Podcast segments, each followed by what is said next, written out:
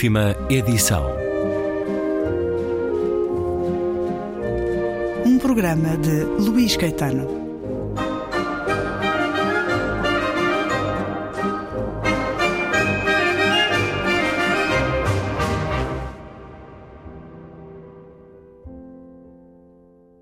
Às primeiras luzes, e disparando como a égua selvagem, a fotógrafa parte para a sua campanha de captura de nuvens. Entretido nos jogos lúbricos que Paula lhe proporciona e que lhe aproveitam como espairecimento da concentração do espírito, ele suspende a redação nunca definitiva das Fontes Galaico-Portuguesas da Poesia de São João da Cruz, análise histórico-literária e comparativística. Cega aos píncaros da congeminação dos doutores, a clandestina manceba suspeita, no entanto, das apreensões da safra intelectual e traz ao seu querido um paparico propiciatório, fatia de bolo para saborear com o café, ou um aspipe precursor do almoço que confecciona risol ao pastel de bacalhau. De distinto alimento, entretanto, e sempre evanescente, se fortalece o percurso da caçadora de nuvens no seu regresso ao parque. A teoria de nuvens que Bárbara desenvolve não se limita, porém, ao que se lhe faz visível e lhe ameniza por momentos a intranquilidade. Aquilo que se situa mais além, reflete ela, justifica-lhe a loucura e confirma na irmandade dos estonteados de Deus, gente que vive da expectativa de que o firmamento lhe ofereça o carro de ouro, o fulminante raio ou a escada angélica. Contentando-se em sua humildade com as nuvens que a cobrem, aceia em simultâneo pelas que lhe mobilizam a câmara e a alma. Não se restringem tais nuvens às que anunciam as chuvas nos campos de Kerala, às que pairam sobre o vulcão Bardabunga ou às que o vento lentamente esgaça sobre o atol de Tuomotu. Nenhuma se contém no que se vislumbra e qualquer delas se dissolve em si mesma. Na tarde de março e à hora a que as nuvens se lhe desenham na derradeira morfologia, um fiapo branco solta-se na treva e voa para a nebulosa do seu destino. Ascende vertiginosamente antes de se dissipar, e gemem os animais na conturbação dos seus sentidos, ou exasperam-se de medo e fúria, até que o sono os pacifique. Os amantes desenlaçam-se na origem dos rios que rasgam a terra. E ao reentrar a alucinada na sua residência, ninguém lhe pede o roteiro da peregrinação.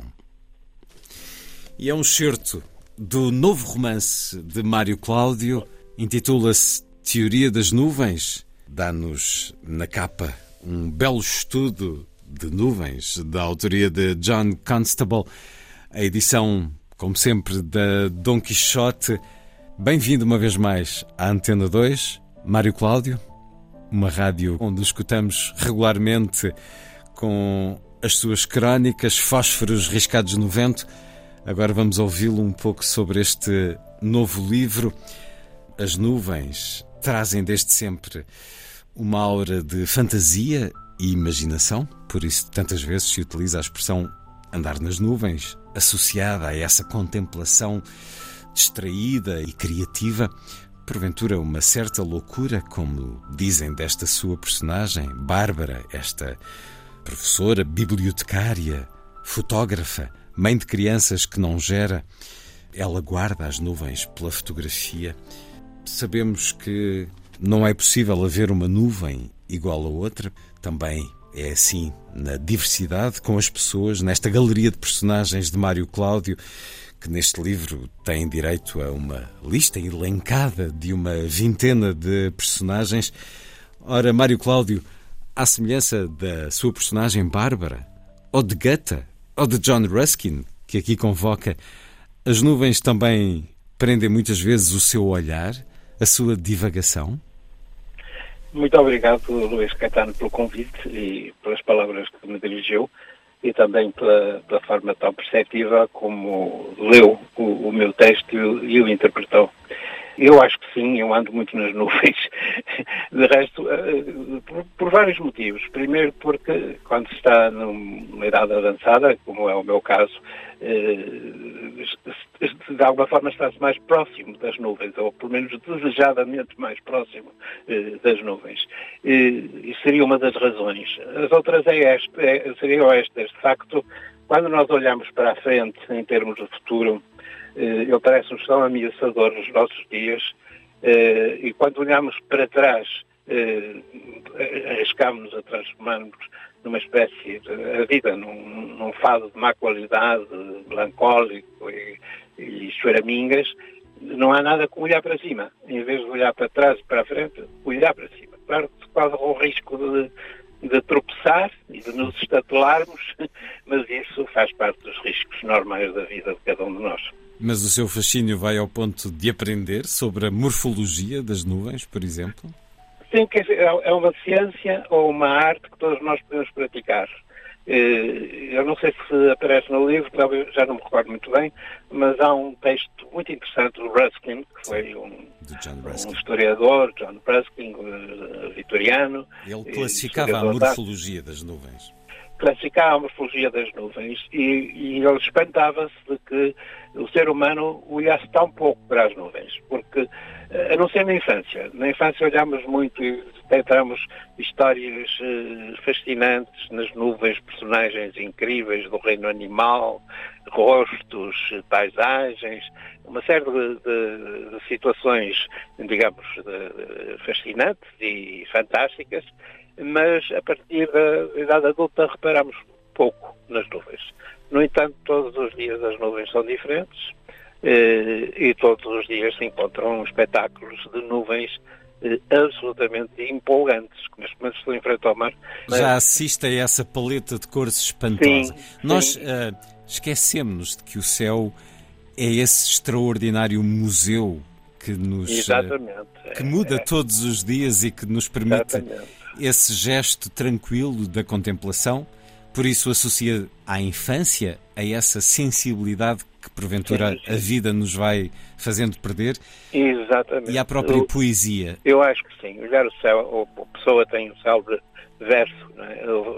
do, do, céu azul ao céu azul, a eh, quadra, o mesmo da minha infância, que era na verdade perfeita, e, portanto ele fala das nuvens com o olhar da infância. E, e, sente aí que realmente eh, foi um contemplador de, de, nuvens e de céu, no caso pelo céu azul, eh, dali do Chiado? Onde ele vivia, eh, e é, é isso.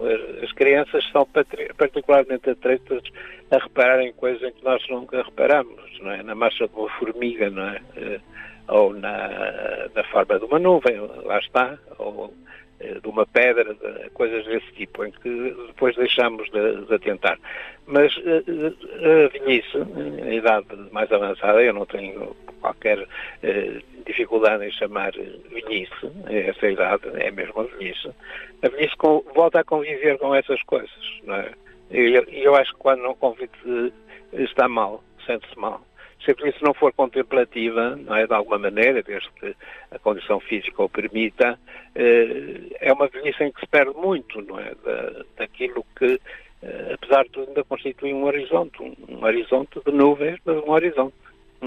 É um gosto conversar consigo enquanto contempla então um horizonte, à hora em que gravamos esta conversa, já um entardecer quase crepuscular. Mário Cláudio, Teoria das Nuvens, novo romance, onde prossegue uma visitação do místico, nada incomum em si, foi dominante uh, o misticismo no seu romance anterior, Apoteose dos Mártires, sobre o qual também conversamos. Neste novo Teoria das Nuvens é muito forte a presença de San Juan de la Cruz, outro Sim. dos poetas santos a quem o autor, Mário Cláudio, no próprio romance, dirigindo-se aos leitores, como também muitas vezes acontece, agradece, presta tributo a San Juan de la Cruz, agradece-lhe a iluminação que lhe deu para este livro. Sim, mas eu não circunscrevo a mística à, religião. A mística vai muito para além disso. Há toda uma mística uh, na política, ou pode haver. Humana, uh, sim. humana. Há uma mística indiscutivelmente na área do desporto, não é?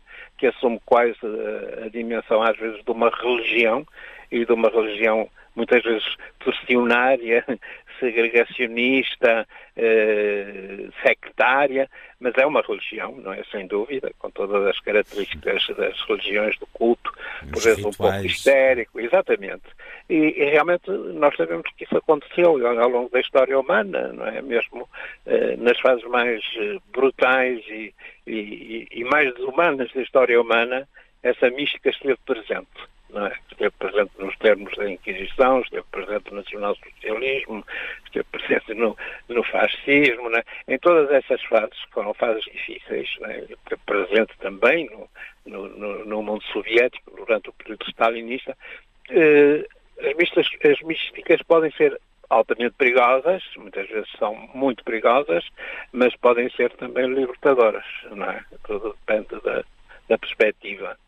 Eh, eu acho que não se pode viver sem isso, sobretudo hoje em que as pessoas estão a enfrentar um universo cada vez mais igual a si mesmo e elas próprias são muito iguais umas às outras. Todos nós somos cada vez mais iguais uns às outras, andamos todos de pelugímetro, não é?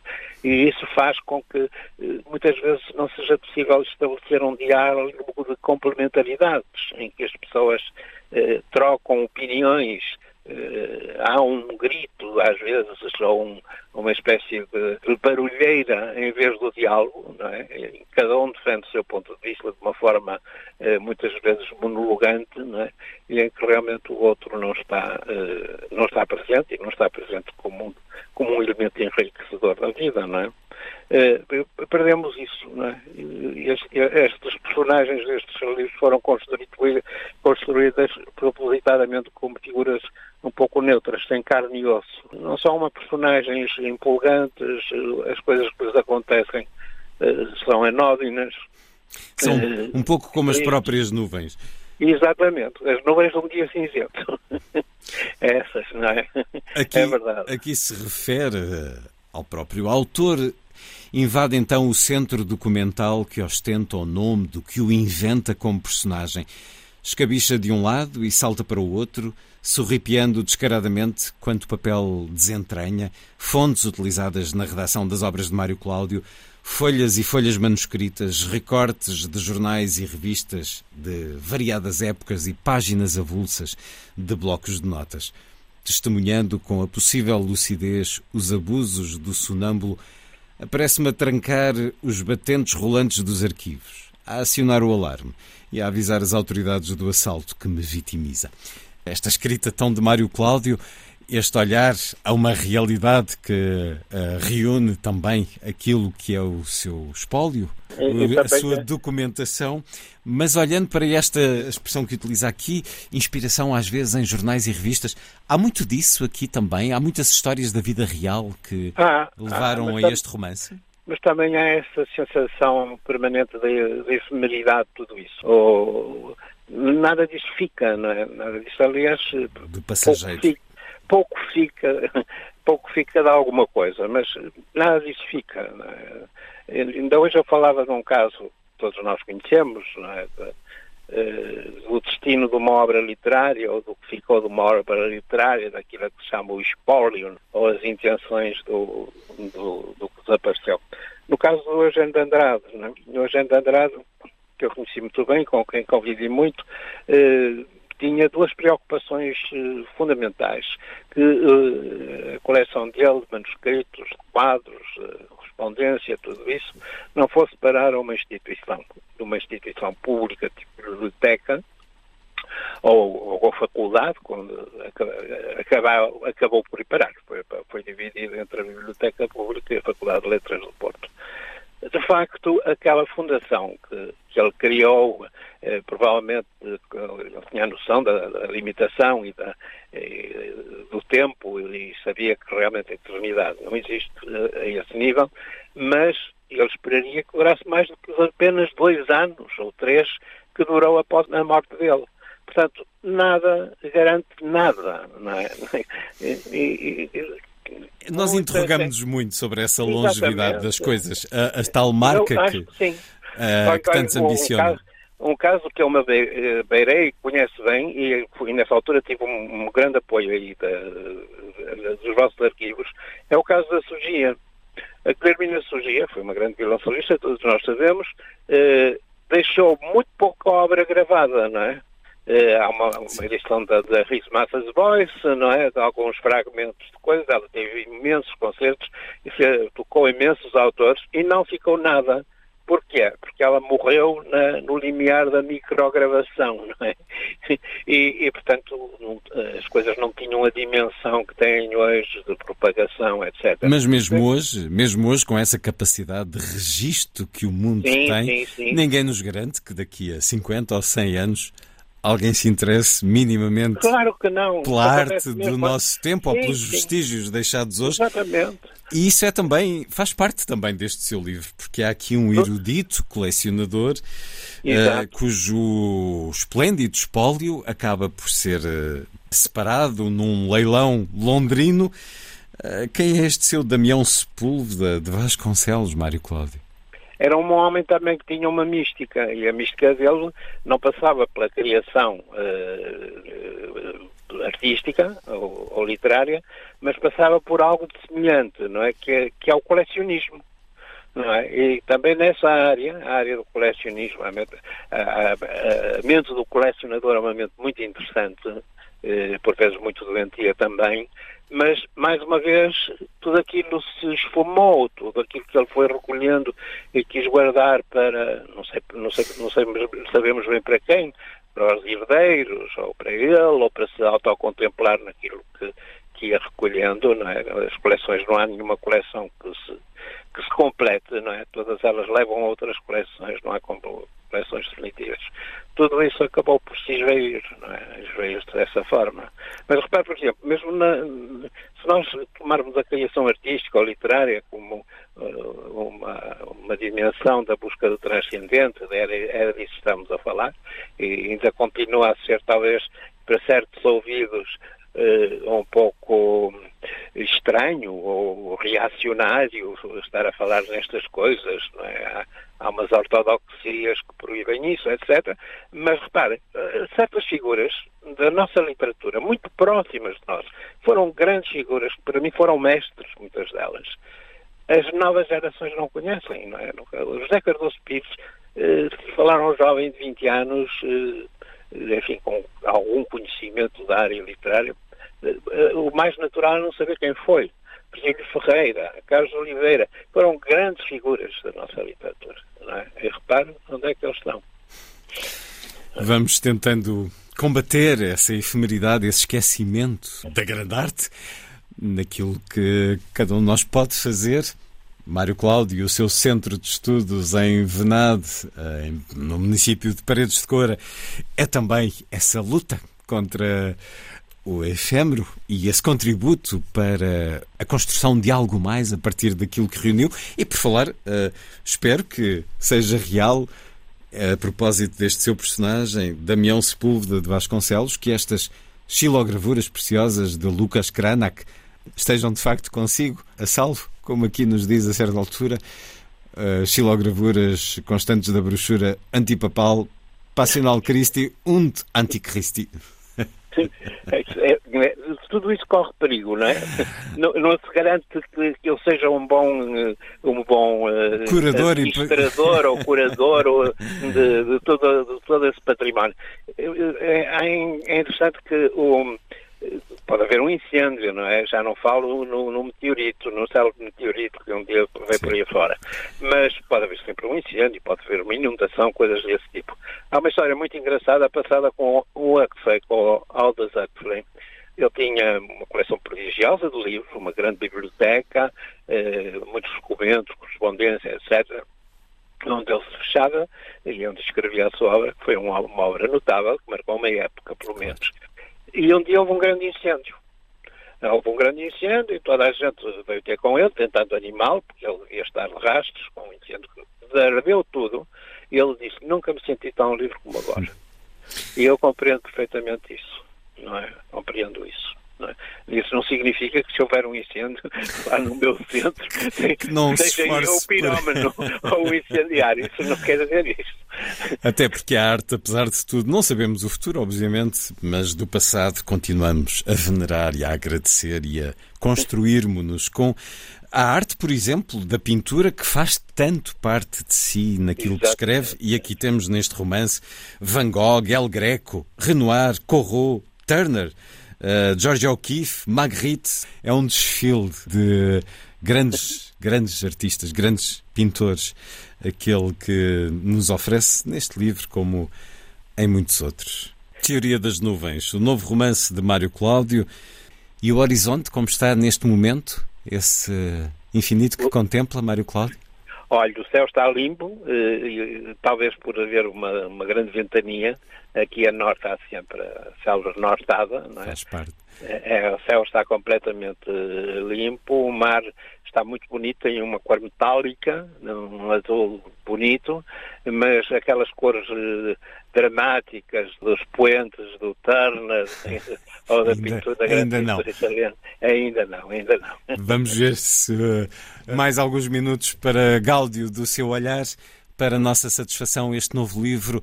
Mário Cláudio, muito obrigado por mais esta conversa é na Antena 2. Luís Caetano, muito obrigado. Um abraço.